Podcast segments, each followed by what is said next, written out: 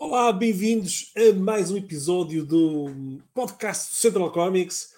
Uh, uh, a entrevista possível com. Já estamos no episódio 8, isto, isto passa a correr. Quando temos boa companhia, é mesmo assim. Hoje temos mais uma convidada, mais uma senhora. Uh, parece que estamos aqui com uma, um padrão já de temos aqui muitas mulheres aqui na entrevista possível com. Estou a falar aqui com, da piloto de todo terreno Elizabeth Jacinto, que é a única mulher do mundo a vencer o Rally África Eco Race na categoria de caminhão, e vai ser uma conversa e tanto. Isto tudo por causa do seu novo livro de banda desenhada, O Segredo de Dakar.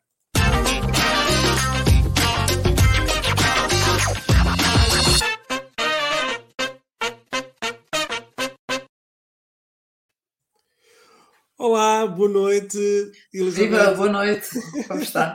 Tudo bem? Muito gosto em tê-la aqui uh, conosco. Um, ehm, neste aqui, quem estiver agora a assistir, um, ou quem for assistir aqui uh, no YouTube, pode ver em direto, mas daqui a uns dias vai estar disponível também em áudio através do Spotify e das principais uh, apps de podcast. Portanto, podem ver ou ouvir a nossa conversa.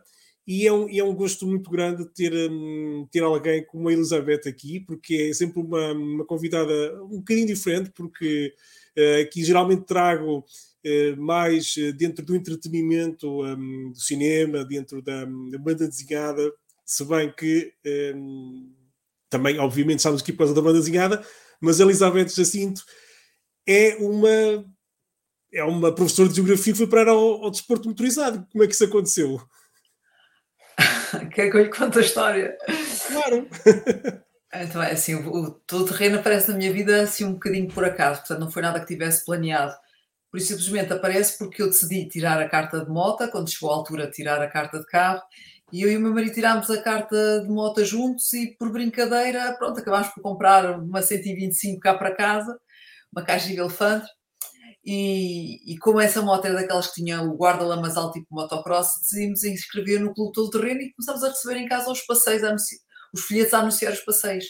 Uh, e de facto, um dia, se não me engano, uns dois anos mais tarde, uh, decidimos ir participar num desses passeios todo terreno uma altura em que o Jorge já tinha comprado uma moto maior para ele, porque de facto um homem não anda de 125, não é? Ele tinha a moto como meio de transporte urbano e ia para a faculdade, ia dar aulas de, de moto e era um meio de transporte. Uh, fizemos esse primeiro passeio de todo terreno. Uh, eu tive dificuldades porque não sabia andar na terra e caí duas ou três vezes, o rádio da moto abriu, perdeu a água toda. Uh, eu tive que terminar o passeio mais cedo, dos 200 só fiz 80 e o Jorge tem que fazer o passeio todo sozinho, com uma moto grande e pesada, extremamente difícil, mas a verdade é que no final olhámos um para o outro e dissemos isto é fantástico, isto é o hobby das nossas vidas. O problema é que as motas não prestam.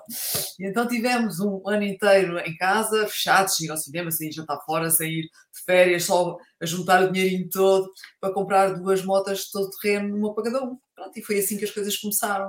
A ler e nas revistas... E foi há quanto tempo? Oh, foi há muito tempo. A minha primeira prova de competição foi feita em 92, portanto, isto foi okay. para aí uns, aninho, uns aninhos antes. Uh, porque depois nós passámos o tempo, a, como eu estava a dizer, a ler nas revistas da especialidade uh, os conselhos do Perito Herança e dos craques do todo terreno, depois íamos para o fim de semana para o campo pôr em prática, não é? Entretanto, juntamos, juntámos um grande grupo de amigos, toda a gente na cavaqueira, foi um tempo divertidíssimo até que a certa altura aparece em Portugal o Campeonato Nacional Todo Terreno, na altura ainda era troféu. Uh, uhum. E um dos meus amigos decide participar e desafia os outros todos. Pronto, e o grupo formou-se para ir. É claro que eu, como boa rapariga, fiquei de fora, não é? E quando pois. eles deram conta que eu não estava nada alinhada com eles, uh, disseram: Não, então tu não vens connosco, tens que vir. Disse, não, eu não sou capaz, não tenho físico, não tenho técnica, não canso muito rapidamente. Claro que não vou. Disse, não, tens que vir e outras raparigas, e se elas vão, tu também tens que ir, e se tu andas connosco é porque é que sabes, e tens que ir, e tens que ir, e tens que ir. E eu acabei por ficar a pensar que eles acreditavam que eu era capaz, não é? Pensava assim, bom, eu vou de Lisboa ao Algarve, são 300 km, chego lá toda cansada, como é que eu vou fazer 300 km aos saltos em cima de uma moto? Eu não faço nem 70. Um, na realidade, essa primeira corrida que fiz foi o Grande 300, uh, na Serra da Grande, com 300 km, e eu lembro-me que a certa altura, passado pouco tempo de prova, tinha tantas dores no corpo que já não conseguia mexer, uh, só cerrava os dentes e, e pensava comigo próprio, tenho conseguido, tenho conseguido, tenho conseguido, não posso desiludir os meus amigos, não é? Essa, isso era o que estava em causa. Uh, sei que na, na Serra de Grande há muitas ribeiras, eu aqui numa delas, entrou água para dentro do motor, a moto não trabalhou mais, portanto eu não consegui terminar a prova, não cheguei ao fim. Mas na realidade, se fossem perguntar quem era a pessoa mais feliz daquela corrida, não era o rapaz que tinha ganho, era eu que tinha desistido. Exato. Porque eu tinha exato. desistido quase junto à meta, eu, tinha, eu desisti por volta do quilómetro 270. E portanto eu aí hum, estava super feliz por ter feito uma coisa que eu achava que não ia conseguir fazer e percebi, ou fiquei com a certeza de uma coisa que já eu andava a suspeitar, que é nós todos somos muito mais capazes do que aquilo que nós realmente pensamos que somos. Um, e eu percebi que tinha ido muito mais longe do que aquilo que eu achava que, que era capaz. E isso deu-me uma força enorme. A partir dali eu fiquei absolutamente apaixonada pelo terreno, absolutamente apaixonada pela competição.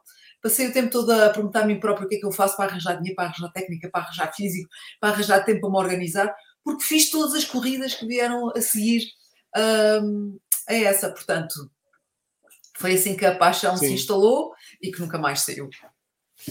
Muito bem, eu já agora acabo por. Eh, já estamos sete pessoas aqui em direto neste momento. Se houver perguntas, podem colocar aqui no chat, que vamos falando aqui com a, com Elizabeth para eh, fazer as vossas perguntas, obviamente, que ela terá todo o gosto em responder. E eu gostava de saber se continuas a ser a profissão de professora. Então, esta Não. é uma curiosidade que eu tenho. Eh, durante muitos anos fui acumulando as duas atividades. Sim. Depois portanto, fiz o primeiro Dakar de moto, uh, ainda a trabalhar, fiz o segundo, não tive sucesso nem no primeiro nem no segundo, então percebi que tinha que me dedicar uh, de corpo e alma e que tinha que trabalhar mais, então decidi pedir uma licença de vencimento na escola para conseguir uh, participar no Dakar. depois voltei a repetir no ano seguinte, depois depois aquela questão de abandonar a competição e eu voltei ao ensino até que veio aquela ideia louca de fazer corridas de caminhão e percebi que precisava de muito mais tempo, uhum. muito mais uhum. disponibilidade do que aquilo que a moto exigia de mim. Então voltei Sim. outra vez às licenças sem vencimento, até um ponto que a lei já não permitia mais uh, renovar as licenças, depois tive que uh, pedir uma audiência ao secretário de Estado do Desporto, pronto, fui por aí fora, até que Sim. chegado a este ponto, durante estes anos todos as pessoas perguntavam, então vais voltar às aulas? Eu dizia, não sei, talvez, mas depois, uh, nesta fase, acabei por repensar e, e decidi mesmo pedir uma licença sem vencimento de longa duração e neste Sim. momento não estou a, a, dar aulas. Pronto. Muito bem. Estou arrumado no assunto.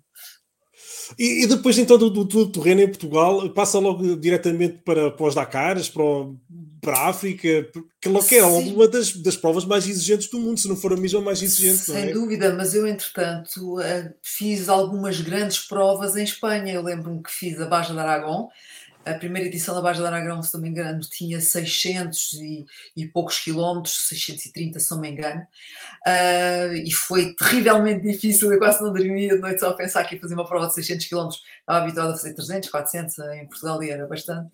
Uh, mas depois houve uma edição de, de Aragão que foi, foram 800 quilómetros, foi assim uma coisa louquíssima que eu acabei de madrugada uh, e o, o diretor de prova, quando me viu partir uh, disse-me: se conseguir chegar ao fim, dou-te um troféu, porque eles lá não tinham troféus para as senhoras. Eu disse: está bem, aceito o desafio. E a verdade, eu acabei poucos minutos de, do tempo máximo de prova, já de noite fora, exausta de cansaço. Uh, e foi uma prova super difícil, portanto, eu aí já tinha tido a, a experiência de lutar com os meus limites e perceber que afinal a gente vai se aguentando. E, mas uh, depois uh, a África veio, veio, veio Dakar. Uh, há um fascínio particular pela, por esta prova, ou pelo, pelo continente africano? Ou... É sim, a questão pôs-se porque a certa altura eu dei comigo em casa a ponderar e a pensar que estava na altura de abandonar a competição, porque tinha feito o campeonato nacional durante vários anos na altura já tinha não sei quantos anos de idade e achava que queria ser mãe e portanto as mulheres sentiam sempre uma certa pressão em termos temporais e comecei a ponderar a possibilidade de abandonar a competição uh, porque enfim já tinha feito o campeonato nacional imensos anos, tinha ganho, ganhava com regularidade a taça das senhoras e lembro naquele momento uh, sentir pena de abandonar a competição e não experimentar fazer uma prova em África Pensei eu uhum. que ensino aos miúdos na escola como é que se formam as dunas, nunca vi uh, nenhum ao vivo. E naquele momento eu imaginei-me em cima de uma moto grande e pesada, andar pelo deserto fora, e aquela imagem disse-me tanto que nunca mais possível da, da cabeça. Portanto, Pouco tempo depois dei comigo em frente à televisão a ver as imagens do Dakar e quando vi aquelas imagens eu senti assim uma força enorme e pensei, não, eu sou capaz, eu sou capaz de fazer uma prova grande e difícil, eu sou capaz de fazer o Dakar. E a partir daí essa ideia nunca mais me saiu da cabeça. Fui ter com o Jorge e disse, oh Jorge, o que é que tu achas? Jorge é meu marido. O que é que tu Sim. achas se eu fizer o Dakar de mota? Ele respondeu imediatamente, estás louca. Eu fiquei muito ofendida com aquela observação. Mas o que é isso? Toda a vida, pior, não é? Pois, toda a vida colaboraste comigo, toda a vida me incentivaste a fazer corridas e agora que eu te proponho fazer uma corrida, tu dizes-me que não. Eu disse, mas tu já pensaste bem que o Dakar é uma prova só para alguns, só para para alguns homens e não é para todos. Portanto, tu achas mesmo que és capaz de fazer aquilo? Eu dizia, eu sou, porque eu tenho um grande espírito de sacrifício, eu vou trabalhar. E ele, já sem saber como é que sabia livrar de mim, dizia assim: onde é que nós vamos arranjar dinheiro? É uma prova extremamente cara. Eu dizia, então eu vou à procura de patrocínios. E ele aí achou que tinha a sua escapatória e disse-me: está bem, se, se arranjares dinheiro, a gente vai. E eu achei que tinha ali a minha oportunidade, arregacei as mangas e comecei à procura de patrocínios. Uh, e pronto, tive a sorte tive a sorte, dizer, não sei se foi o azar, mas tive a sorte de logo com facilidade conseguir dois patrocínios, um que me permitia pagar as inscrições e outro que era a cedência da mota. Um, e com isso tudo eu convenci-me que afinal ia ser muito fácil arranjar dinheiro para participar e comecei logo a preparar a moto, a gastar o dinheiro que me deram e na realidade o tempo passou e quando eu cheguei à véspera da partida, ou seja, aí 15 dias antes do fecho das inscrições, onde eu tinha que pagar a última tranche do Dakar, eu percebi que não tinha dinheiro e que não ia conseguir patrocínios porque as pessoas não me estavam a levar a sério e não me respondiam e, portanto, claro. a solução foi ir ao banco pedir um empréstimo um, e fiquei quatro anos a pagar um empréstimo para fazer o Dakar e pronto, foi, foi assim a minha primeira participação. Mas, mas, mas aquele, aquele comentário um bocadinho, eh, pronto, não tão positivo do marido, acabou por picá-la mais. Eh, Sim, aliás, a minha história na competição foi foi um resultado aos muitos picantes que todas as pessoas, de uma maneira geral, me iam fazendo, porque eu percebia que ninguém acreditava que eu era capaz. E na realidade eu acreditava seriamente que, que era capaz de terminar o Dakar e acreditava de tal forma que fiquei absolutamente em estado de choque quando eu fui confrontada com a minha desistência em plena areia da Mauritânia, no meio das dunas, e percebi pela primeira vez que a possibilidade de desistir existia. E aí foi um choque duríssimo para mim. Mas eu acreditei sempre que era capaz e, portanto, a partir daí, um, quando eu vim para casa, de facto, tive a noção que as pessoas não acreditavam que, que eu iria chegar ao fim. E a partir daí instalou-se aquele desafio uh, de levar até às últimas consequências as minhas capacidades, os meus meios e dediquei a minha vida a tentar provar que, de facto, era capaz de chegar ao final do Dakar e era isso que eu queria realmente. E, e qual era qual é agora passando então para, para começar a falar do, do que nos, nos, traz aqui, qual é a sua relação com o banda desenhada? Se em criança lia alguma coisa? Não é nenhuma. não é nenhuma. então, como... O que é que aconteceu? Os meus quatro anos de Dakar tiveram histórias tão caricatas. Sim. eu lembro-me do primeiro ano que fiz o, o Dakar, o meu primeiro Dakar, entrar no Sim. barco e a certa altura. Hum, estar na, na, lá no sítio onde se comia, onde se tomava as refeições, há um brasileiro que vem ter comigo e diz-me assim: Você é portuguesa, então conhece o Pedro Amado? E disse: Ah, claro, conheço. Ele, pois ele fez o Dakar, fez o Dakar comigo. E começa-me a contar histórias do Dakar dele com o Pedro Amado, que é de ir às lágrimas com as coisas que eles fizeram juntos naquele Dakar. E então pá, foi se calhar o único momento divertido naquele rally todo foi aquele momento ali à conversa com ele a contar-me histórias de, do Dakar.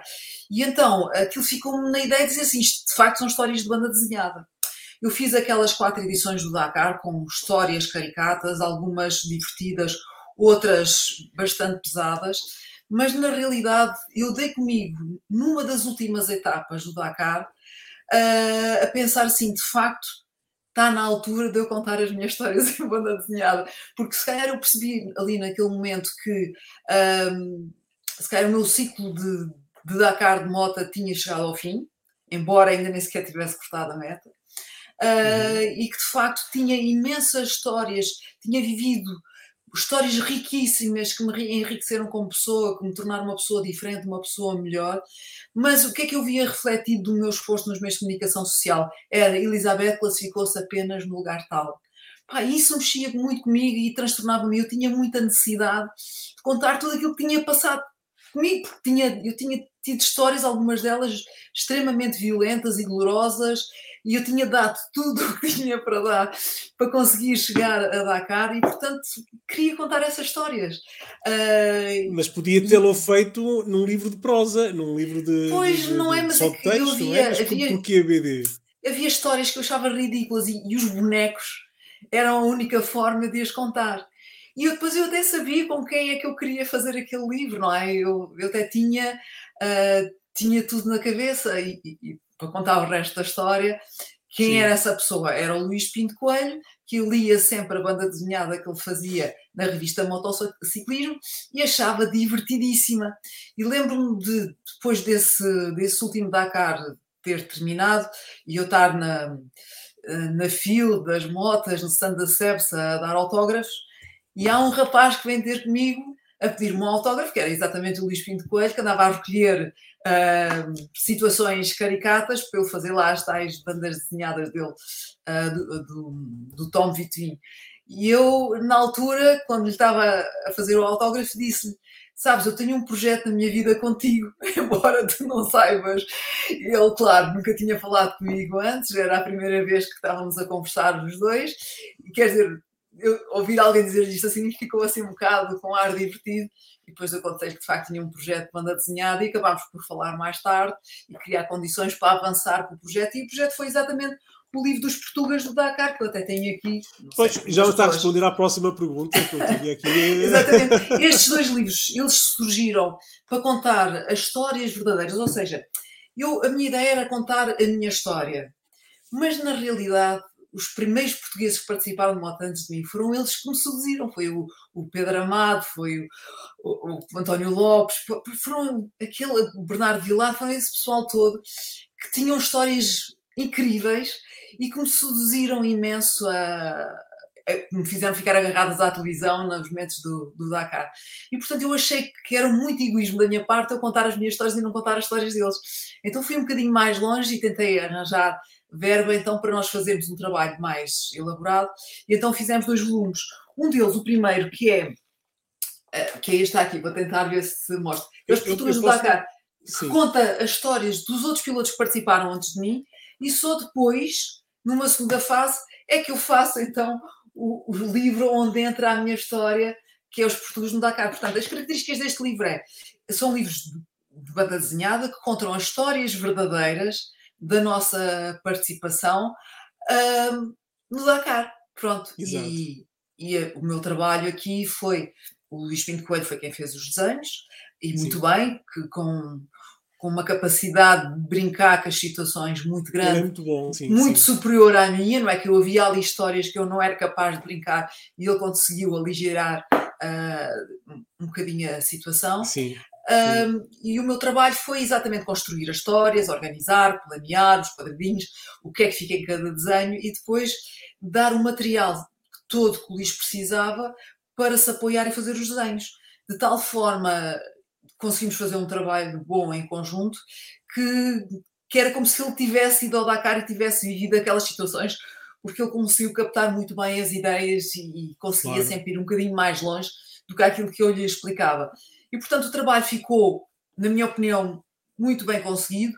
Visto agora à distância, só não ficou melhor porque eu quis pôr o mundo inteiro daquelas poucas páginas, ou seja, tinha tantas histórias quis compactar tudo para contar tudo. Sim. Se fosse hoje, não tinha feito assim, de facto, os livros estão muito densos, os desenhos estão muito apertados Uh, se calhar cada um destes volumes daria dois e se calhar. Pode mostrar mais. algumas pranchas para, eh, para quem estiver a ver no YouTube e, e, não conhecer os livros, que eles acho que eles estão esgotados. Se puder mostrar algumas pranchas do interior era, era interessante também. Uh, se, que eu não tenho exemplo, os livros, infelizmente. Não?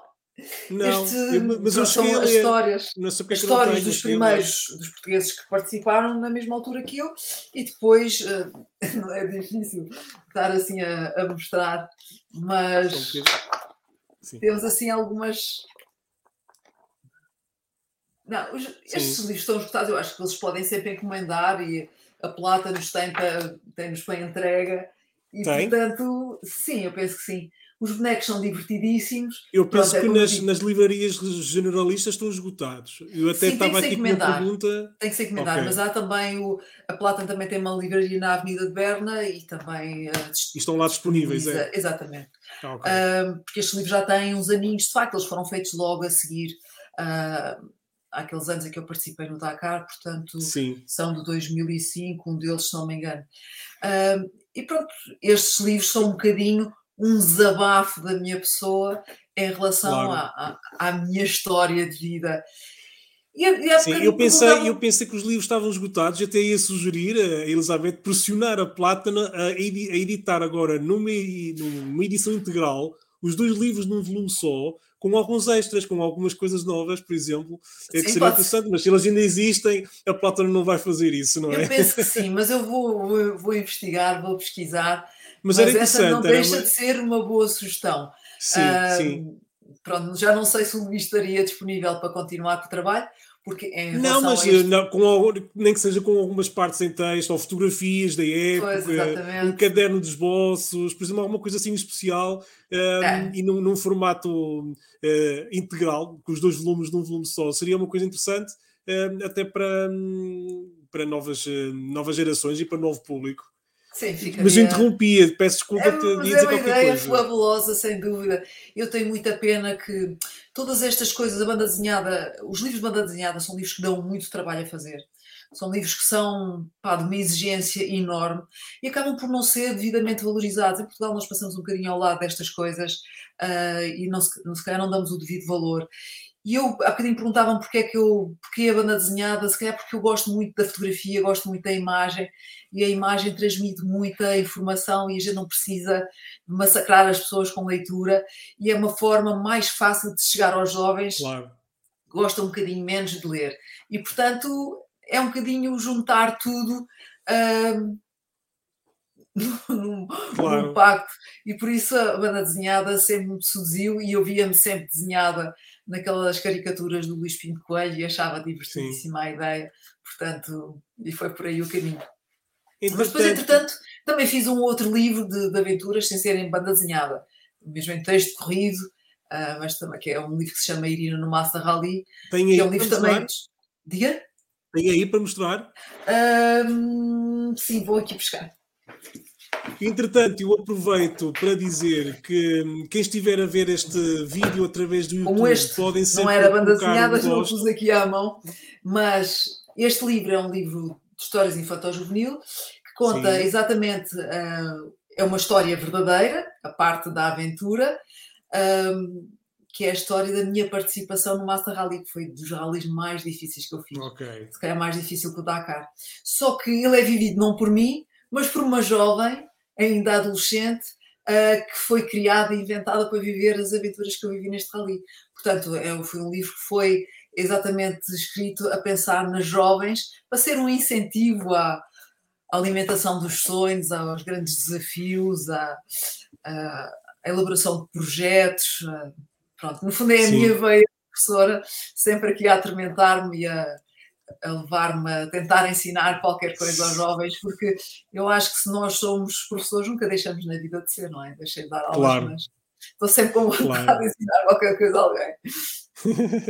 Eu estava, enquanto estava aí um bocadinho ausente, estava a dizer para, para, para, quem estiver a assistir pelo, pelo YouTube para deixar um gosto neste vídeo. Uh, para quem estiver a vir indiferido, deixem um comentário que também agradecemos sempre. E para quem não for subscritor, para subscrever o canal. Também para acompanhar-nos e para quem tiver ouvido no podcast ou aqui no YouTube, para acompanhar o site em centralcomics.com. Estamos nas redes sociais, no Twitter, no Facebook, no Instagram.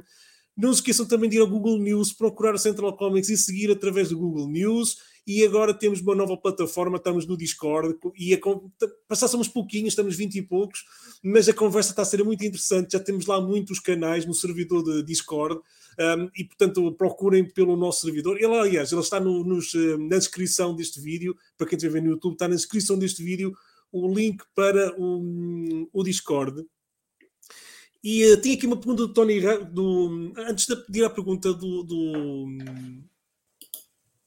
Não, era mesmo isso. Uh, tem aqui uma pergunta do Tony Ramo, que era a pergunta que eu ia fazer a seguir. Se, se antigamente não tinha nenhuma ligação à banda desenhada, desde o momento em que fez as portugas no Dakar, que salvo erro em 2004, 2007, Sim. que saiu o primeiro uhum. e o segundo volume, certo? Um, se, a partir de, se a partir daí ficou a seguir alguma coisa em bandazinhada, se, se leu alguma coisa, porque chegou a ir aos festivais, não é? Com esses livros. Sim, eu, eu sou fã de banda desenhada, eu gosto imenso de ler. Eu aqui, os Astéricos, tenho aqui uma série deles. Ah, mas era isso que eu tenho aqui uma série deles lá aqui na, na minha estante. Mas era isso que eu tinha perguntado, se tinha alguma relação de, como leitora. Só como leitora, de facto, de, sim, facto, sim, gostar sim. de ler e, e de apreciar. Por exemplo, eu gosto, sou fã do, do Asterix, não é? Como não podia deixar de ser. Mas, por exemplo, no extremo oposto temos uh, o Hugo Prato, que faz uns desenhos que eu acho que são feios mas cuja as histórias dele são encantadoras e a gente Sim. entra nelas e parece que até ele consegue dar a noção de tempo e de facto dá um envolvimento enorme um, as bandas desenhadas dele, eu gosto imenso. E portanto, estas são as duas principais, aquelas que ocupam aqui mais espaço na minha prateleira. Sim. Mas na realidade, depois de eu ter feito esta, estes dois livros, eu fiquei cheia de vontade de fazer mais. Eu tinha a cabeça cheia de histórias, uh, umas verdadeiras, outras inventadas, tinha imensos planos. Só que aconteceu que na altura estes livros demoraram, demoraram tanto tempo a serem produzidos que depois se tornou muito difícil criar condições para fazer outros. Eu estava naquela altura muito empenhada com o desporto, uh, passava a vida a correr de um lado para o outro e não sobrava tempo. E isso tornou as coisas inviabilizou um bocadinho a possibilidade de pegar no assunto. E, portanto, foi só nesta fase agora mais tranquila destes últimos anos em que foi possível elaborar outra vez outro projeto de banda desenhada, mas pronto, cada vez que faço um fico toda entusiasmada, dou comigo a inventar histórias, a criar um projeto, mas depois esbarro sempre naquela questão, ou seja, para, para produzir um livro de banda desenhada é preciso ter uma desenhadora a trabalhar, ou um desenhador a trabalhar horas a fio, e é preciso pagar essas horas, e portanto não é fácil, não é? Porque de facto não exige um investimento muito grande, é muito trabalho, não, não, se compara com um outro livro. É claro, uma pessoa que gosta de escrever, que escreva bem, demora o seu tempo, mas desenhar é algo que exige muito, claro. uh, mais a mais um trabalho. Portanto, tanto no primeiro, os portugueses no Dakar, como agora no Segredo de Dakar, tanto o Luís Pinho Coelho como a Ana Freitas não conheciam as corridas, nunca tinham estado no ambiente de corrida e, portanto, era tudo de fora, era tudo visto de fora e, portanto, através das fotografias, através dos filmes, e isso, de facto, torna as coisas um bocadinho mais, mais complicadas e mais exigentes e, portanto, exige um bocadinho mais de trabalho da nossa parte. E tem que ser feito tudo com muito cuidado e, e tem, vamos fazendo um esquema, um, um rascunho, e depois melhora-se, depois volta-se a melhorar e depois, e depois ainda se dá mais um jeitinho aqui e acolá, e depois ainda se vê mais um erro e volta-se a corrigir, porque, de facto, uhum. a pessoa que nunca andou nas corridas... Há, há uma visão que não tem e às vezes sem querer comete erros que, claro. que, eu, que eu, que se calhar as outras pessoas que vão ler a história não dão por eles, mas eu que estou habituada às corridas digo, não, isto nas corridas não acontece, não é? Não se pode fazer desta maneira, temos que alterar o desenho. E pronto, tudo isso acaba por eh, demorar bastante tempo, se bem que agora, neste caso do Segredo da Cara, as coisas foram um bocadinho mais fáceis, porque a Ana já desenha com base no computador, enquanto o Luís Pinto Coelho desenhava tudo à mão, à mão, e o risquinho ali da tinta da China tinha que ficar todo direitinho e depois já não se podia apagar, porque depois tinha a prancha inteira toda já que seria posta claro. em causa, não é? E isso tornava as coisas todas muito mais isso. complicadas e muito mais elaboradas, não é? Isso mais quer dizer que a Elizabeth é muito chatinha com os seus desenhadores. Eu acho que não, eu não sei, mas tens de perguntar à Ana, tens de perguntar ao Luís qual é a opinião deles sobre isso. Porque eu acho que tanto com um como com o outro tivemos uma boa relação de trabalho, o trabalho fluiu com, com facilidade, se bem com a Ana foi um projeto muito mais rápido, foi feito em menos tempo, uh, mas as coisas foram fluindo, não é? Uh, portanto, eu dava as minhas indicações, a Ana fazia o desenho, eu olhava, dava as minhas dicas, tentava melhorar, ela voltava a, a melhorar, e portanto fazíamos ali um trabalho conjunto, e no final, como estávamos as duas satisfeitas, uh, punhamos um ponto final e passávamos para a próxima página e as coisas foram, foram evoluindo dessa maneira. Sim. Estávamos aqui a falar em off que este livro, O Segredo do Dakar, que eu também tenho aqui comigo e já o li, já vamos falar um bocadinho mais sobre, sobre o livro, está aqui o, o Segredo do Dakar. Um, supostamente então saiu em dezembro pela Plata, mas aparentemente só estava disponível mesmo pela editora, na, na livraria da editora e no site, porque uh, nas livrarias jornalistas, e estávamos aqui a ver na UC e na FNAC, tem data de lançamento o dia 14 de fevereiro, que é segunda-feira, e portanto um, foi quando também uh, tive agora o contacto com o livro e, e pensava que o lançamento teria sido agora. O que é um bocado estranho, não, não é? Pois, o que eu acho é que nós uh, demorámos um bocadinho de tempo a, a, terminar este livro, ou seja, para ser lançado antes do Natal e ser bem distribuído, ou ser distribuído pelas várias livrarias, teríamos que ter entregue os originais com maior antecedência. E acabámos por não ter possibilidade de o fazer. E por essa razão, uh, a editora acabou por concordar connosco em, em, ter, em publicar o livro mesmo assim, só que a única possibilidade foi tê-lo disponível uh, na, no site. Pronto, e agora, sim. Eventualmente, já está a ser distribuído. deve ser uma distribuição agora nacional, sim. Sim, exatamente. Deve ser essa a situação. Muito bem, espero podê-la ver. Eu não sei se vou ao Festival de Beja, mas uh, espero que, que, possa estar lá uh, para também poder assinar para os fãs aqui o livro do Segredo do Dakar. Um, este livro é basicamente quase 15 anos depois do último livro de bandazinhada, certo? Estava, estava cheio de vontade, de vontade e foram para aí. Já se passaram 15 é, anos. Passou é, muito tempo. É. eu tenho pena, porque eu, eu, se me perguntasse assim que é que gostavas de fazer agora? Eu fazia bandas desenhadas de todo o género, para crianças, para adolescentes, para adultos, eu ia por aí fora. E lamento não saber desenhar, que é uma aptidão pois. que eu não tenho, sou zero no desenho. Mas já tem jeito para outras coisas. Uh, não, é? não podemos não ser bons em tudo. tudo. Não mas, podemos ser bons em tudo. Mas se calhar este meu gosto pelo desenho, ou esta pena de não saber desenhar, tem a ver com o facto do meu pai ser um, ou foi, ele deixou de desenhar muito cedo, mas ele era capaz de reproduzir um retrato tal e qual, não se hum. notava a diferença, desenhava a lápis perfeitamente. E tenho uma sobrinha que também é uma desenhadora fabulosa, portanto, mas esse dom não foi para todos os elementos da família e, portanto, para mim uh, não chegou. Mas entretanto, perdi-me com a conversa. Não, idade... não, faz, não faz mal, a que idade é que tem a sobrinha já agora? Tem 24. Então já podes fazer um livro com ela. Sim. Com ela a desenhar. Podia, mas ela dedicou-se a outra área, está dedicada à joalharia e, portanto, não abandonou um bocadinho esta questão do desenho, mas ela de facto tem uma, uma veia enorme para desenhar e Mas uh, pensem nisso, pensem nisso que seria, uma, seria interessante uma, uma parceria aí familiar num, num futuro livro. Uh, mas o que eu ia dizer é que de facto, Sim. se eu soubesse desenhar, eu acho que passava a vida a fazer livros de banda desenhada. Um, nesta. Estava a ouvir falar que gostava de fazer para todas as, as, faixas etárias os livros, e eu, eu, não, eu pronto, lá está. Eu li há, há 15 anos os portugueses no Dakar e agora li este segredo do Dakar. E este livro pareceu-me um bocadinho mais eh, juvenil ou infantil-juvenil, relativamente ao, ao, outro que parecia um bocadinho mais adulto. Eh, tem, é, essa percepção minha está correta ou não? Sim, está correta, porque enquanto nos portugueses do Dakar a, a, minha ideia era só pôr as minhas histórias e as histórias dos pilotos portugueses que participaram de mota no papel, era contá-las às uhum. pessoas para que elas soubessem como, o que é que tinha acontecido realmente. Com o segredo do Dakar, a ideia foi exatamente fazer uma história para jovens uh, e, e, tive uma intenção particular ao fazê-lo, não é? Pegando mais uma vez, portanto, o estilo do livro é, vem muito dentro da linha dos portugueses do Dakar, que são histórias verdadeiras. Neste caso, são as histórias do Sérgio Castro e do Pedro Ribeiro que participaram não no Dakar, mas no África Eco Race, que no fundo é o Dakar que substitui, é a prova que substitui o Dakar em África Sim. e que acaba em Dakar, portanto é exatamente o mesmo figurino. Uh, e a minha ideia foi transmitir ah, uma mensagem uh, aos jovens através desta história. Portanto, ele foi um livro que foi concebido exatamente para isso, pegando nas histórias verdadeiras do, do Sérgio e do Pedro e passando aquela mensagem de que um, todos nós podemos ser heróis, todos nós podemos fazer coisas fantásticas, uh, porque de facto a verdadeira força está dentro de nós, não é? Se nós quisermos muito, se nós acreditarmos no nosso sonho, nós podemos ir por aí fora e fazer coisas incríveis na realidade eu acho que todos nós precisamos de heróis que nos inspirem, mas na realidade os heróis eh, são sempre aqueles seres inatingíveis, não é? Que têm capacidades que não estão ao nosso alcance.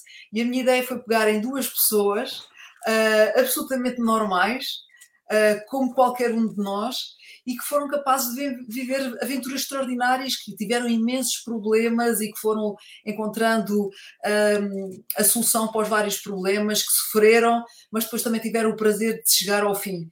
E no fundo a ideia é exatamente esta: nós temos que enfrentar as nossas dificuldades, temos que saber ultrapassá-las e ir por aí fora até realizar os nossos sonhos. E, e esses são os verdadeiros heróis, são aqueles que conseguem Sim. atingir os seus objetivos.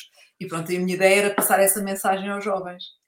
O Sérgio, eu acho que pelo menos já, já apareceu aqui a esfregar mãos. Eu acho Sim, que ele deve estar claro. a ver-nos, ou, ou, ou, ou, passou por cá, ou, está ainda a Sim, ver deve de, de, estar em casa. Foi daquelas Sim. pessoas a quem eu fiz questão de, de, informar, não é? Porque o Sérgio. Um, pronto, gosta, é daqueles rapazes que gosta de andar de moto, gosta de fazer corridas, e claro, foi um dos, dos leitores também das Portugas de Dakar. E quando se começou a entusiasmar com esta ideia de fazer o Africa Race, ele lia às filhas as histórias um, dos portugueses no Dakar, não é? E, e tentava. Eu tinha duas filhas pequeninas e ia-lhe contando as histórias. E depois acabou por achar graça a ideia de, de, ser ele próprio também um boneco de banda desenhada, depois de ter feito a corrida e ter passado aquelas aventuras todas e ter sofrido aquelas, aquelas desventuras, ele próprio também achou graça à ideia. O Sérgio qual é? O de Barbas ou é o que não tem barba? É o de Barbas, exatamente. É o de Barbas, é este, é, é. este, aqui, não é? é. Que arrastou o Pedro para ir com ele fazer a corrida Sim. e os dois fizeram uma equipa e foram enfrentando as várias dificuldades. Claro, e, e, Só que depois, faz... para descobrirem não. as dificuldades têm que comprar um livro para ler também, não é? Exatamente, é isso mesmo. ah, o Pedro Ribeiro também está cá, olha, afinal também já, já deu-se o ar de sua graça aqui no chat. Boa. de, de interrompia, desculpe.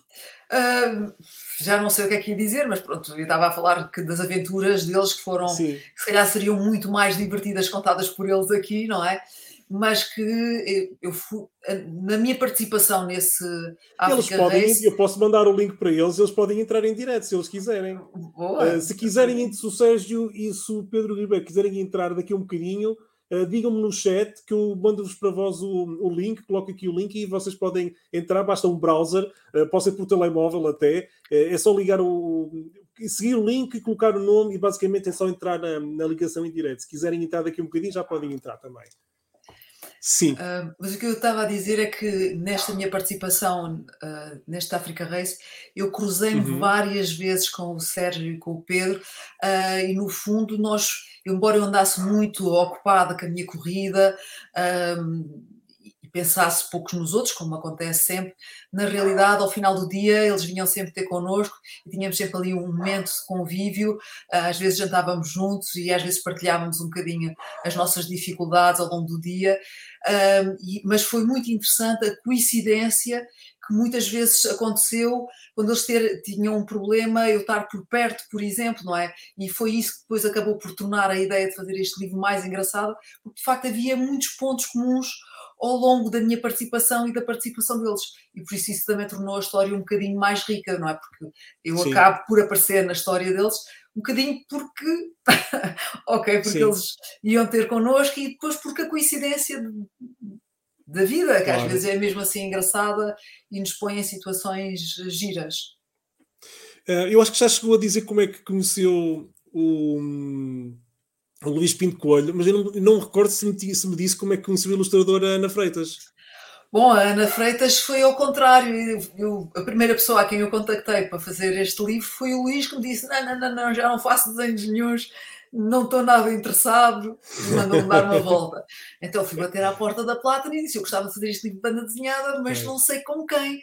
Eh, então. Um, acabei por fazer uma proposta, um descritivo daquilo que queria e exatamente a fotografia da Ana uh, e a, a Plata deu-me, enviou ela própria contactos a desenhadores com quem estava habituada a trabalhar, a ver se alguém estava disponível. A Ana foi uma das pessoas que se disponibilizou, uh, conversámos, ela mostrou-me os desenhos dela e acabámos por nos organizar e fazer o trabalho junto, juntas. O que é interessante, o que se calhar que é mais curioso na nossa forma de trabalhar é uhum. que uh, eu encontrei-me com a Ana, se calhar ao longo deste livro todo, quatro vezes, uma antes do livro começar, outra depois no lançamento, e se calhar uma ou duas lá no meio. e trabalhámos sempre via net. Uh, que acabou por ser fantástico e, correu bastante bem. Rentabilizámos bastante bem o tempo assim. Ela estava muito habituada, está muito habituada na sua forma de trabalhar, assim, a trabalhar à distância, e, e correu bastante bem. Pronto, e, e, o computador foi o que serviu sempre de intermediário e que nos permitiu sempre fazer a troca dos desenhos e a troca do material e a troca da informação. Uh, e foi assim que fizemos. Portanto, uh, combinei um dia, depois de ter falado com ela por telefone, olha, vamos encontrar no Parque das Nações, vamos beber um cafezinho, vamos conversar. E foi aí que nós conversámos as duas e que decidimos lançar o nosso projeto e por aí fora o nosso trabalho. Quanto tempo demorou a concretizar este projeto? Uh, este livro, se não me engano, demorou mais de dois anos a ser acabado, porque a Ana trabalha a tempo inteiro como desenhadora e, claro. portanto, aceitou o, o repto de fazer o livro depois da sua hora de, de expediente normal, o que claro. significava que lhe ficava bastante pouco tempo. E na realidade, quando se trabalha muitos dias assim até tarde, acaba por ser pesado e a pessoa de vez em quando precisa parar, precisa descansar. Sim. E, e, e eu, a opção foi sempre sacrificar o timing de lançamento, mas não a qualidade.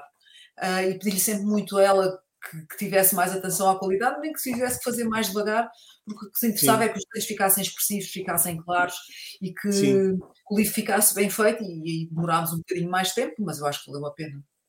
Sim, ainda para mais a cores, demora sempre mais uh, do que um livro a preto e branco. Portanto, isto também é, é, há de ter em conta. Mas, mas essa foi uma questão interessante, porque a Ana fez todo o livro a preto e branco primeiro, e eu, depois de ver aquele trabalho todo, ela já estava a começar a pintar, e eu quase que me arrependia de dizer assim: bom, hum. o livro está excelente, só preto e branco, podia ser lançado assim, não é? Porque está giríssimo e está Sim. bastante expressivo e está muito claro, e tínhamos poupado muito tempo.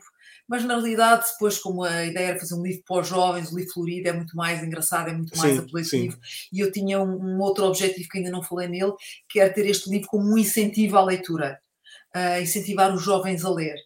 E por essa razão, vou dizer outra coisa que se calhar, não sei se já deu por ela, este livro tem agarrado a si um site que inclui um jogo uh, muito giro, baseado uh, no livro. Ou seja, a minha ideia era incentivar os miúdos a ler. Sim. Uh, e o Sérgio trabalha nesta área de informática e ele próprio teve a ideia de fazermos um jogo virtual onde os jogadores conduzem uma moda pelo deserto fora, partem ali na partida e fazem o percurso todo, passam por vários CPs até cortar a meta. E nesses vários CPs, os CPs no, na nossa corrida, são pontos de passagem obrigatório, onde nós temos que dar uma carta ao controlador pelo carimbar para provar que estivemos naquele sítio fisicamente. E no jogo, os, os jogadores têm que parar também nesses pontos e têm que responder a perguntas que pressupõem que eles leram o livro. E essas perguntas são sempre baseadas numa fotografia ou num filme que o Sérgio e o Pedro tiraram durante o rally. Portanto, Portanto isso permite fazer o sim. confronto entre as fotografias que serviram de base à construção do livro ou os filmes, não é, nos quais a Ana se baseou para desenhar. E alguns são de facto muito semelhantes e percebe-se exatamente. E, portanto, o jogo inclui essa esse, esse, esse ler do livro primeiro para depois poder responder às perguntas e continuar a conduzir a moto até cruzar a meta. Eu acho que o jogo ficou muito bem conseguido, uh, está muito giro uh, e pode-se aceder através de. Através deste código code, que na Copa. Exatamente, que está aí. Aqui, é? Ou através do link, que é o segredo da Dakar. Um, e, e, as pessoas podem jogar e divertir-se, e eu acho que o jogo ficou muito bem feito. E é uma daquelas coisas de que eu me orgulho, mas que eu penso que ainda não teve o devido destaque. Há muita gente que ainda não, não se deu conta, Sim. mas que eu acho que é um dos pontos fortes deste livro. Dê-me só 30 segundos que eu estou a ficar sem bateria no portátil e vou ter oh. que ligar porque ele está desligado. Só um então, bocadinho. Vá, vamos a isso.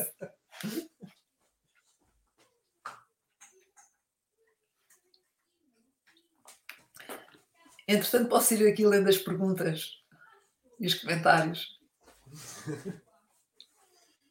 Pronto, já está, foi rápido. Eu é que pensava que estava ligado à corrente e estava ali a, a, o transformador desligado. Peço desculpa. Um, entretanto, já vamos responder. Tem aqui duas perguntas, acho eu, um, mas estão dentro das perguntas que eu vou fazer também, portanto, já vamos lá. Eh, eu ia perguntar se a editora Platinum deu-lhe liberdade suficiente para contar um, o que quis, um, ou se meteu algum limite de número de páginas, por exemplo. Ah, não, isto pode ter não. mais que X páginas. Não, por acaso não. Eu, as opções do livro foram todas minhas.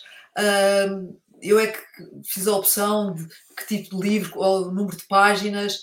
Uh, pronto, a Plata não fez qualquer uh, interferência, aceitou o meu projeto e para mim foi excelente. No fundo, tenho feito imensos trabalhos com eles, desde até os manuais escolares que fiz há, há muitos anos, também foi uhum. com a Plata. E portanto, temos um bom relacionamento e as coisas têm funcionado bem, tem sido giríssimo. Muito bem. Eu, eu hum, pronto, eu estava aqui a perguntar, eh, uma das perguntas era, eh, eu penso que já foi falado por aqui, mas hum, está aqui, agora falta a edição no Portuga que ganhou um Dakar. Hum,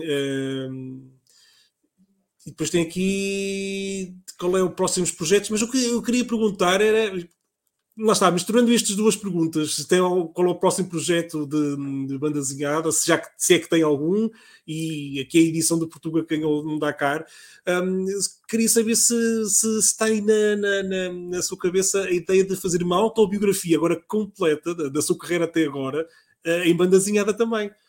Sendo agora a principal uh, vedeta no próprio livro, não é? Pois é, são histórias.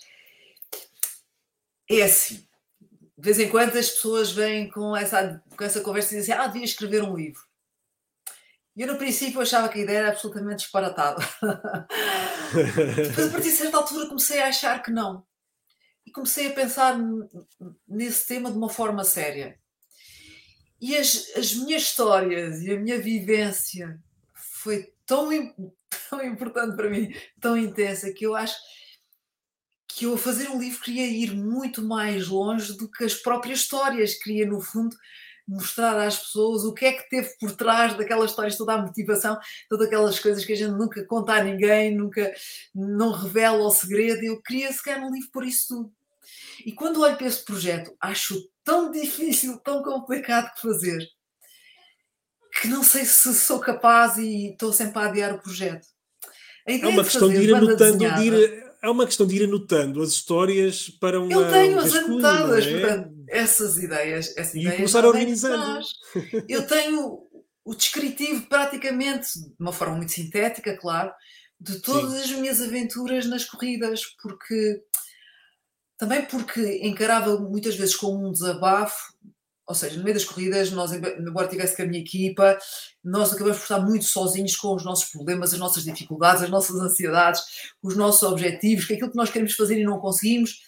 E muitas vezes a gente precisa desabafar e as pessoas que estavam à minha volta, todas elas estavam muito afogadas com os seus problemas e, e, não tinham espaço. E então muitas vezes quando eu ia para a tenda e queria dormir e apesar de estar muito cansada não conseguia, pegava no meu bloquinho de notas e começava a escrever ali as minhas coisas uh, e esse desabafo permitia-me aliviar o stress e depois dormir melhor uh, o resto da noite. E muitas vezes acontecia eu acordar à meia-noite, não conseguir dormir e fazer isto, começar a escrever. E portanto eu tenho os tópicos de tudo o que me foi acontecendo ao longo das provas. É uma questão de trabalho, uh, de eu ir buscá-las, reorganizar as ideias Sim. e pôr isso em papel.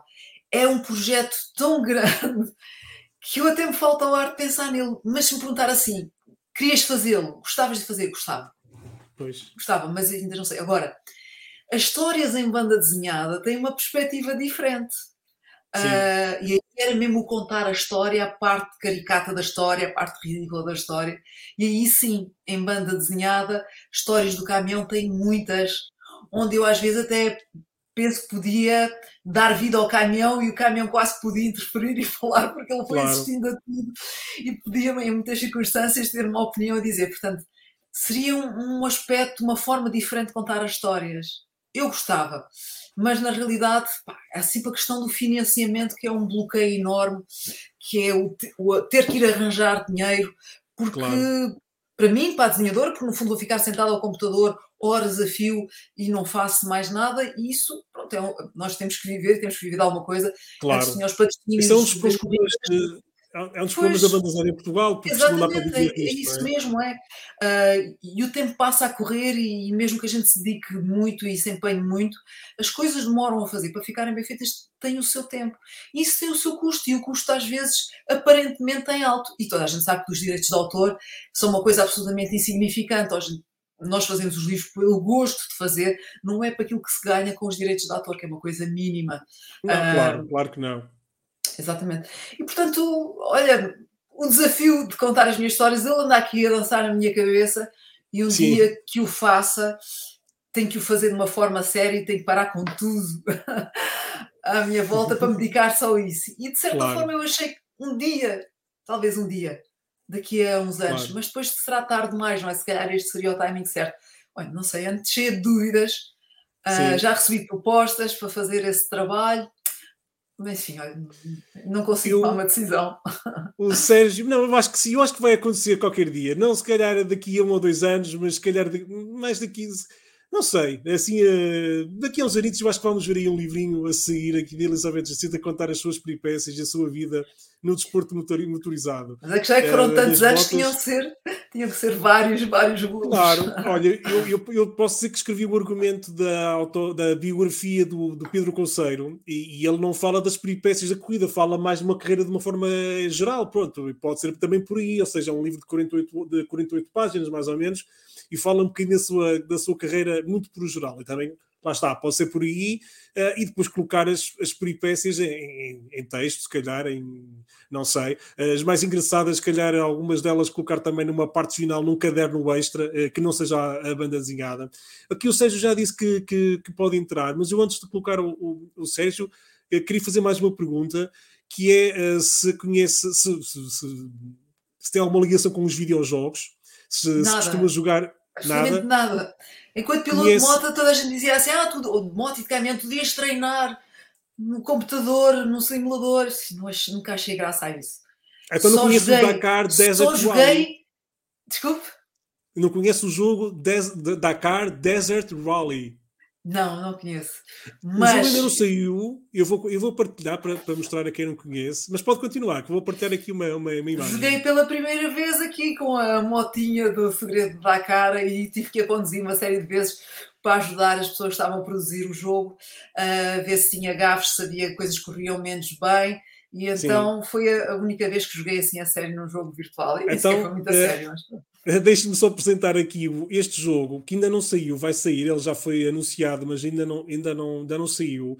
E é um dos maiores, ou o maior uh, jogo, ambici o mais ambicioso jogo um, ehm, sobre o Dakar, e é feito por portugueses. É um, é um videojogo português uh, desenvolvido pela Saber Porto, e espera-se, e há muita ansiedade por este, por este jogo, e portanto fica aqui já, para quem não conhece, fica a apresentação, podem procurar no Central Comics mais informações sobre o jogo, é basta clicar Dakar aqui no tour de pesquisa e certeza que vão encontrar logo isto, logo o, segundo, uh, o segundo ou terceiro portanto, resultado da pesquisa, um, e já, já há trailer e tudo, e, e, e o jogo realmente uh, promete bastante.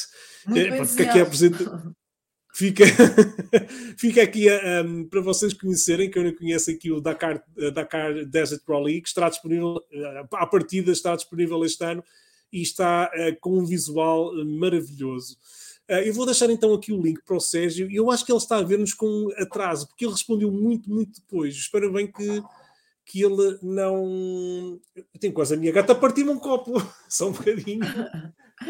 E temos aqui a página, uma das, das minhas páginas preferidas, porque identifica exatamente o sítio, sei o decor, este sítio onde Sim. esta página foi desenhada.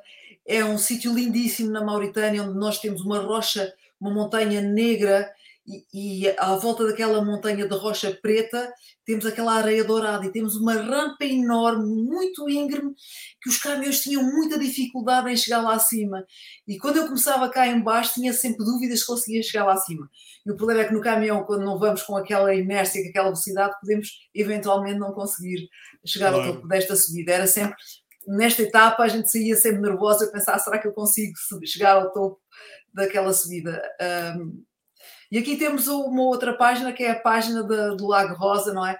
onde o Sérgio e o Pedro chegaram mesmo no último segundo e toda a gente achava que eles já não iam conseguir eh, chegar ao final e eles conseguiram no último segundo, no último momento mesmo, alinhar com os outros pilotos e, e, e sair com, com o grupo para a volta de consagração do Lago Rosa. Foi mesmo uma Bom, prova cheia de surpresas até o último momento. Eu já mandei o link no chat para o Sérgio e para o Pedro também, se quiser entrar, para poder entrar. Ah, o Sérgio já entrou, eu vou colocar já também na transmissão. Olá, boa noite. Para o Sérgio e para o Pedro também, se quiser entrar, para poder entrar. Ah, Tem é que reduzir aí o som, estamos a ouvir com um retorno. Espera um bocadinho. Se tiver uns, uns auscultadores, era melhor, porque assim deixava. É melhor, então. Espera um bocadinho. Está bem, nós esperamos. Já será dizer que o Sérgio é um bem disposto. Uh, sim, eu já vou adicionar a, outra vez à, à, conversa quando ele colocar os, os auscultadores. Estava a fazer muito retorno e depois não se consegue perceber a conversa. Se o Pedro estiver ainda no, aí, se quiser entrar, se não tiver vergonha, uh, também pode entrar. Eu acho que ele já está de novo disponível. Muito boa noite e obrigado por uh, também entrar um, connosco. Não sei se está a ouvir, o Sérgio. Deixou de ouvir agora, deixou de nos ouvir. Agora está ali à procura, está, está à procura como é que consegue aumentar o volume? Já consegue ouvir, Sérgio? Já, já ouvi, já ouço já. Ah, pronto, ótimo. sim, então, sim. Elizabeth, olá, vivo, tudo bem? Tudo bem. Tudo bem. Pai, um, eu estava aqui a ouvir aqui um, com um bocadinho de atraso, mas pronto. Já estou. Pois aqui. eu reparei, eu reparei porque a resposta foi muito tarde de quando disse que hum, ah, é, posso entrar. E foi passado uns largos minutos depois de perguntar se podiam, se queriam entrar em direto connosco. E é, é, e, é, e é giro ver, porque eu li o, acabei de ler o livro ontem e agora ver a, a falar com a pessoa verdadeira e não, com, e não ver o boneco na banda desenhada é diferente. Não é muito diferente. Não, é diferente. Não, não, estou a brincar, mas nós brincávamos a dizer que o Sérgio era um verdadeiro boneco de banda desenhada, não é? Portanto, ele tinha ali os traços boneco... todos que a gente precisava para brincar com ele no livro. Portanto, não, mas, por exemplo, no livro a barba, a barba é toda preta e ao vivo já tem brancas. Já não, isso, isso é um problema que aquilo já foi já, já em 2015, não foi, Elizabeth? Sim, exatamente. exatamente. E, e então, desde ah, essa okay. altura até agora, já tem aqui umas coisas brancas e essas coisas todas. As coisas estranhas Mas, que aparecem, não é? É, cuidado, cuidado. Entretanto, entretanto, também já fiz mais um e mais um AFK Eco Race e pronto, e cada vez que se faz um AFK Eco Race acho que se baixa tipo 10 anitos ou envelhece 10 anitos. Para quem estiver a ver em direto, se tiver alguma pergunta também para o Sérgio, podem colocar e deixem aí no, no, no chat um, para colocar aqui ao, ao, Sérgio. Eu queria saber, uh, Sérgio, como é que foi ver um, a nós próprios numa, numa banda desenhada. Como é que qual foi as sensações que transmitiram? É assim, isto, isto foi, foi, foi, um processo muito, muito longo. Uh, eu nunca tinha estado num, num processo destes de criação de, de uma banda desenhada. Um, mas como demorou tanto tempo, acabámos por nos habituar a, a, ler e a reler e a conseguir ver e ver os, os desenhos. Uh, mas depois, quando chega ao fim, realmente olhámos para aquilo e dizemos: epá, que é que é isto? Está, está muito bom para nós, não é? mas depois o público lá o dirá, mas para nós dizemos sempre, Epa, está muito bom, gosto muito de, de nos ver e, e com, ou ver, ler o livro que conta uma história que, que foi real, não é? Claro, que, claro. que nós fomos, que nós fomos uh, tirando fotografias no caminho, fomos tirando, fazendo vídeos, fomos para, para aproveitar para, para um dia ficar de uma recordação e assim, olha, fica uma recordação uh, para sempre, não é? Sim. Está aqui o Manuel Morgado, que é um excelente ilustrador um, de banda desenhada, inclusive, e não só, e ia dizer que está alguma entrevista curiosa e que de repente não sabe porquê, não sabe porquê, porque estamos a falar sobre isto, né? ficou com vontade de desenhar uma história do género road movie, e ele que está a fazer agora, está a terminar num livro de fantasia uh, medieval, digamos assim, mas uh, está aqui com vontade de fazer um road movie só por causa da nossa entrevista, portanto estamos aqui já isso... a tocar isto, ideias temos sempre, não é, Elizabeth? E histórias é. para contar. Só precisamos claro. de mãos para escrever. para desenhar, não é? Para desenhar. Para desenhar, exatamente. Uma pergunta aqui que, que acho curiosa, porque acho que o Sérgio e o Pedro são, são do Porto, são aqui do Norte. Sim. Eu sou de Matosinhos, portanto estamos, ah, somos quase vizinhos.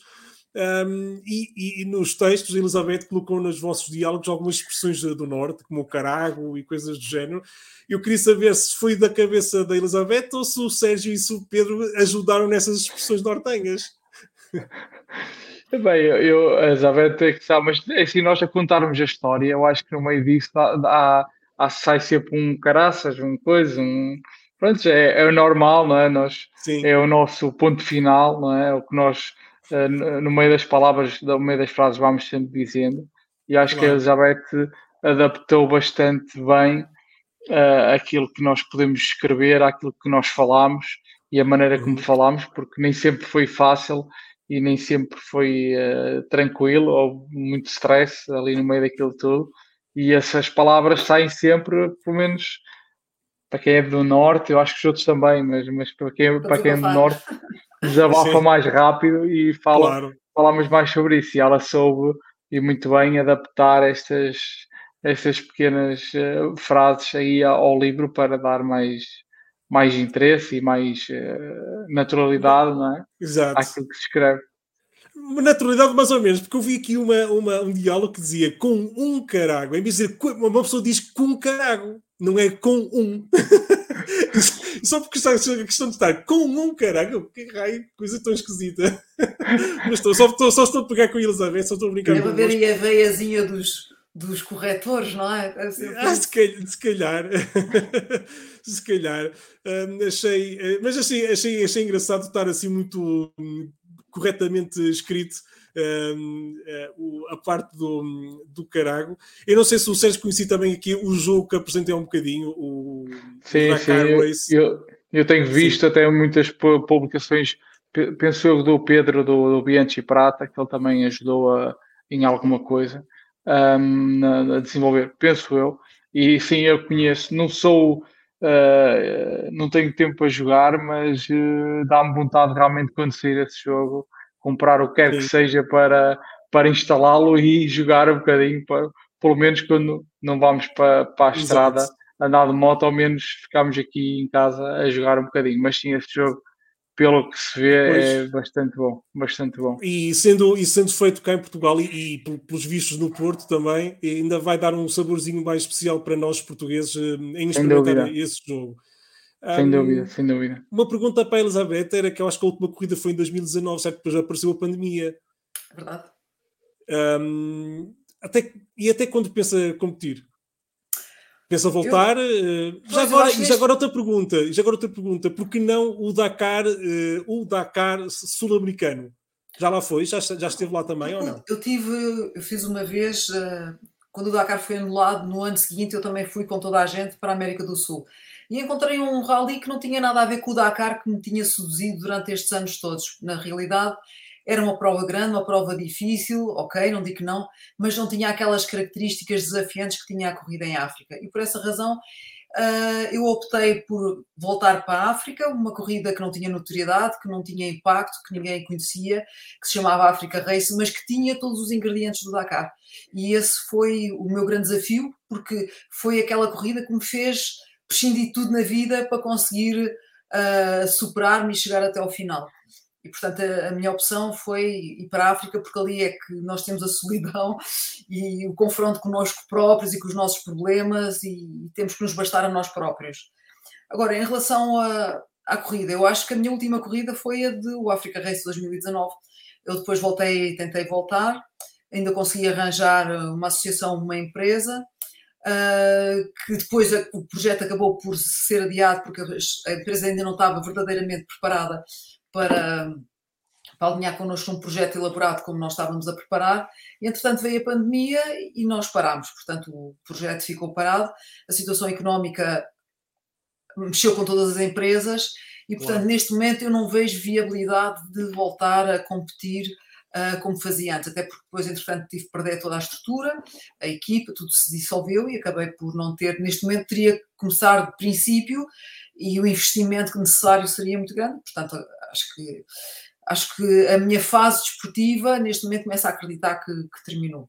Portanto, não, não assumi isso até agora assim de corpo inteiro, porque tivemos sempre na expectativa de o que é que vai acontecer quando a pandemia acabar, se calhar tenho oportunidade, não tenho. Uh, gostava, gosto muito das corridas, aprendi imenso, acho que podia ir mais longe, mas na realidade o que é exigido é tanto uh, que se torna muito difícil criar as condições necessárias. Esse é o problema. Agora vai, vai ter mais tempo para, para fazer banda desenhada. Era, isso era, isso era ótimo. era um projeto que me preenchia os dias, estar aqui sentada no computador a imaginar bonecos, uh, deixava-me super feliz. Não, não me chateava claro. absolutamente e, nada. E o Sérgio fez em 2015, eu não sei se, se, não estava preparado para, com perguntas aqui para o Sérgio nem para o Pedro, que ele, se ele, se ele está, não está a ver, está com vergonha de entrar. Ah, não, não, não, o Pedro não, o, o Pedro está a adormecer o filho, pelo que ele mandou uma mensagem, pá, entra tu que eu não posso. Ah, pronto. e está muito bem, está muito bem, está muito bem. Pode claro. ser que se a conversa se prolongue ali dentro. Ele depois vê o resto em, em off, uh, isso, ou ouve no nosso podcast. E já agora, quem nos segue também a podcast, já sabem que tem, temos outro podcast que é a Paranoia Coletiva, que temos outros temas que não são entrevistas, isto é só dedicado a entrevistas. Uh, e depois temos Paranoia Coletiva, que falamos de muitos assuntos da, da, da, cultura pop e que não são entrevistas. Eu não sei nada, uh, eu não sei se o Sérgio, depois, depois de 2015, fez mais corridas. Mas olha, uh, eu, eu posso te interromper Sim? e fazer eu perguntas ao Sérgio. Porque eu, eu não gostava que a gente terminasse aqui a conversa sem pôr o Sérgio a contar viva voz algumas das aventuras que ele tem aqui. E uma ah, tá delas que eu acho sempre excelente é a história da última etapa e a história do burro. Mas, de qualquer forma, ele pode responder da última, à pergunta última, primeiro, sim, naturalmente. Mas da é? última etapa, eu acho, se é para contar a história do livro, mais vale não comprar, que é para não contar, que é para depois as pessoas lerem o, o livro. Portanto, não, mas depois também não. podem comparar a história não, aquilo tem muitas, com... Aquilo tem muitas Sim, alguma do sim. meio eh, pode, pode contar. Eh, não, é, mas agora, pode. Eh, primeiro uma, a pergunta se voltou a competir ou se vai competir. Não, é assim, nós, ou nós, ou eu, Elizabeth não, mas eu não sou um piloto um, federado, nem, nem, nem um piloto profissional, nem nada. O que eu gosto de fazer, de vez em quando, fazer umas aventuras, um bocadinho também para conseguir uh, aliviar aqui o stress do dia a dia, do trabalho, conseguirmos superar os desafios, uh, pôr o nosso corpo à, à, à prova, não é? E ter algum objetivo, nem que seja fisicamente, mentalmente. Aquelas pessoas vão fazer yoga, eu vou fazer umas corridas de moto, acho que liberta mais stress do que, do que propriamente a yoga, mas pronto. Uh, eu fiz depois em 2017, salvo erro, um, o África Race também, algumas baixas aqui em Portugal, mas coisas mais, mais pequenas. Em 2017 fiz, já com outro tipo de estrutura, que eu inicialmente a primeira, a primeira vez que fui um, não, íamos eu e o Pedro, não tínhamos apoio mecânico, não tínhamos nada, nenhum apoio, nem estrutura, nem equipa, nem nada de especial, éramos só nós dois e realmente foi estupidamente difícil e desafiante. Uh, tipo, faz-se isso uma vez na vida e pouco mais. Para quem não tem experiência, agora aqueles que têm muita experiência é mais fácil. Depois de 2017 já conseguimos ter uma equipa que nos suportava as motas, a mecânicos, uh, em tudo que era logística e então aí já foi mais, mais fácil conseguir fazer as, as etapas todas.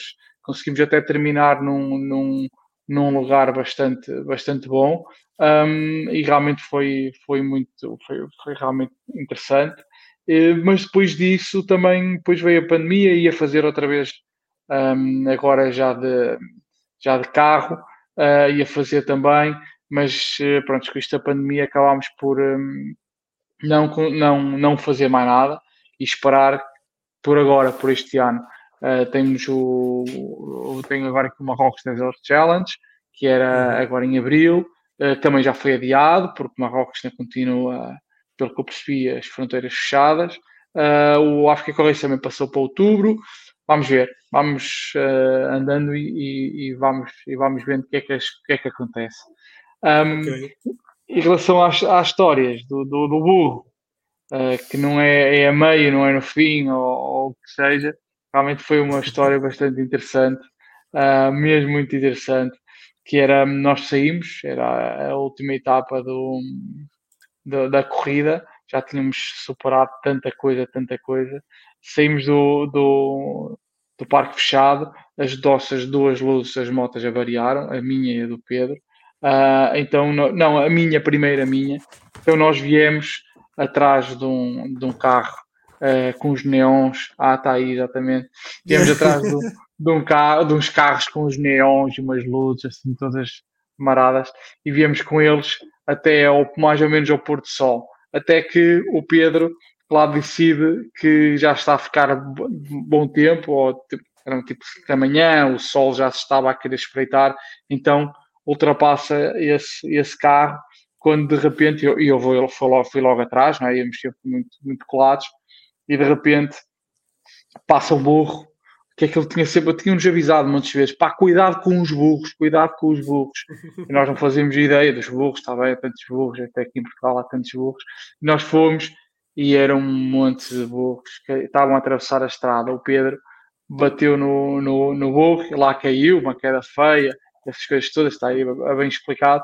Mas das coisas mais, mais interessantes é que o Pedro estava lá no chão, com o joelho, todo tramado, a sangrar, não sei o quê vem o, o carro da assistência do, da, da Elizabeth, um, que para logo, não é? Vê, para aqueles gajos pá, já caíram outra vez, outra vez, já caíram, não sei o quê.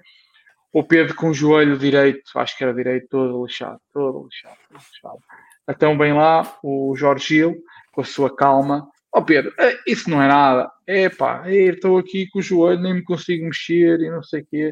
E ele levanta, abre-lhe assim as calças, olha para o joelho, aquele, para o joelho esquerdo que não tinha nada. Estás a ver, pá, isso não tem nada. Deu-lhe um comprimidozito, pá, mete em cima da moto, faz tome e vai, vai para, para a estrada. E pronto, lá veio o Pedro, todo desgraçado, por lá fora, fazer mais, tipo, era mais 200 ou 300 km, já não me recordo, até à, ao início da etapa. Quando começámos a etapa, já era na praia, na, na no Senegal, em Dakar.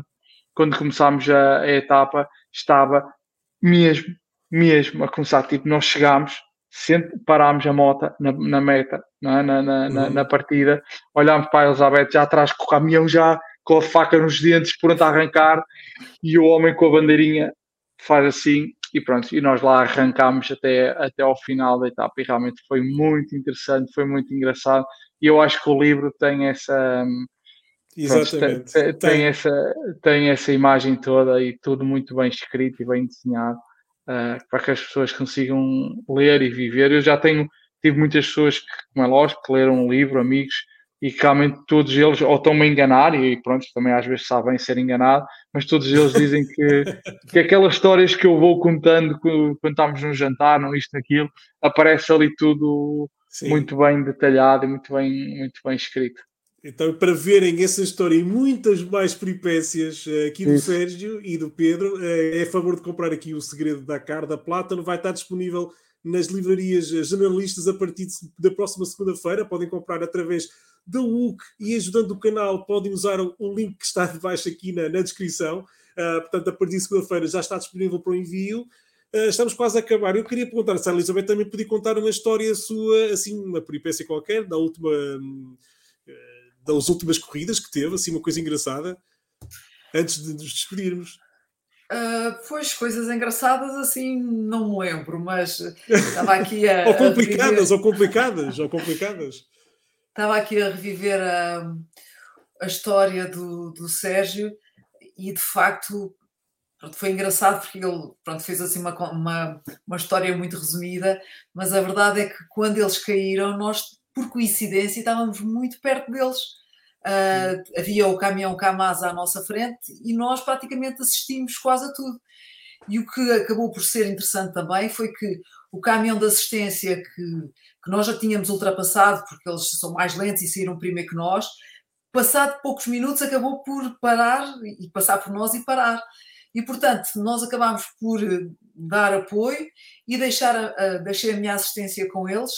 E a história que o, que é mais divertida e que se calhar nem, se calhar foi a que não ficou assim muito bem contada, foi a história do, do Jorge agarrar a perna do Pedro e sacudi-la e perguntar: Isso não dói nada, estás a ver que não dói? E na realidade ele estava a sacudir a perna errada. errada. Era aquela que não tinha problemas. mas depois aquilo, o stress e a ansiedade era tanto que de repente o Pedro deu por ele já estava em cima da moto sem perceber muito bem o que estava a acontecer e a gente com a promessa de que comprimido iria fazer milagres. E a verdade é que nós, nestas circunstâncias, e também acreditamos ajuda, é? naquilo que queremos acreditar e naquele momento era importante que o comprimido funcionasse para nós, claro. que gostávamos muito que eles chegassem ao fim, e também para o Pedro e também para o Sérgio. Portanto, aquilo tudo conjugou e ele acabou por ter que serrar os dentes no caminho porque as dores foram sempre muitas, porque ele de facto ficou bastante magoado. Mas a verdade é que conseguiram chegar ao fim e era uma pena se não o conseguissem. Portanto, claro. até porque depois eu não tinha motivo para fazer o livro e assim acabei por fazê-lo porque eles conseguiram superar todas as dificuldades e por, por essa razão são um bom exemplo.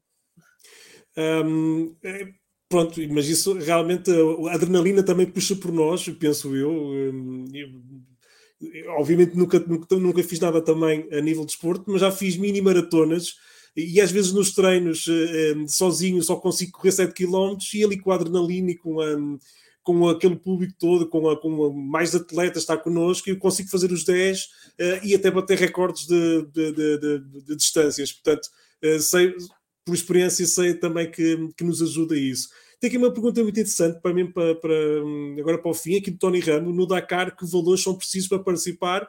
E eu gostava de saber a, a opinião dos dois. Podemos começar pela Elizabeth e depois do, pelo Pedro. Essa é daquelas perguntas que mais me chateiam porque eu nunca sei responder. Por um lado, porque uhum. não tenho a noção dos números. Cá em casa, essa parte, a parte da gestão financeira, era sempre o Jorge que a fazia.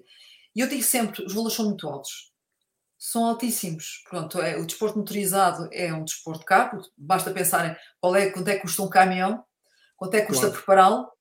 Um depósito de gasóleo, ou não é um depósito, a autonomia do caminhão é para 800 km, a gente põe lá 800 litros de, de gasóleo, ah, e cada dia praticamente eu não atesto, mas ponho lá 600, 500 litros ou, ou mais. E portanto os valores são muito altos. Agora, o Sérgio fez-lo de uma forma mais simples, por isso é que ele não Exato. teve assistência, não teve mecânico, não teve Sim. nada, e se calhar ele pode dar a noção de um valor mais real para quem quiser eventualmente participar de moto, mas da forma estrutura... como ele fez, que é sem assistência, não é? Sim, sim, daí sim. as peripécias acho... todas deles, porque de facto sim. eles fizeram sozinhos. sim, eu acho que sem assistência um, a inscrição e a parte da logística hum, talvez uns 20, 20, sem mota, sem essas coisas todas, uns 20 mil euros por aí. Agora, depois se meter assistência, se meter a logística melhor, depois se meter hotéis melhores, hotéis eh, no, com água corrente, não é? Isso. uh, se metermos essas coisas todas, a moto também, as motas são caríssimas. Claro. Uh, para quem quiser ir com uma moto minimamente confiável. Uh, por isso, e, e atenção, eu estou a falar do África Eco Race, aquela a que nós fizemos. Se metermos o Dakar, pelo menos para, para a inscrição e logística, devem ser para 50 mil euros. Uh, por aí. Uh, depois pode crescer, uma moto custa sempre na ordem dos 30 mil também. Uma moto, se for uma KTM, agora se for uma coisa já uh, alterada em casa, fica mais barato, mas também não é tão fiável. Por isso, estamos sempre, como a Elizabeth diz bem, uh, estamos sempre a falar de muito dinheiro. Normalmente é uma coisa que se faz uh, para os privados uma vez na vida.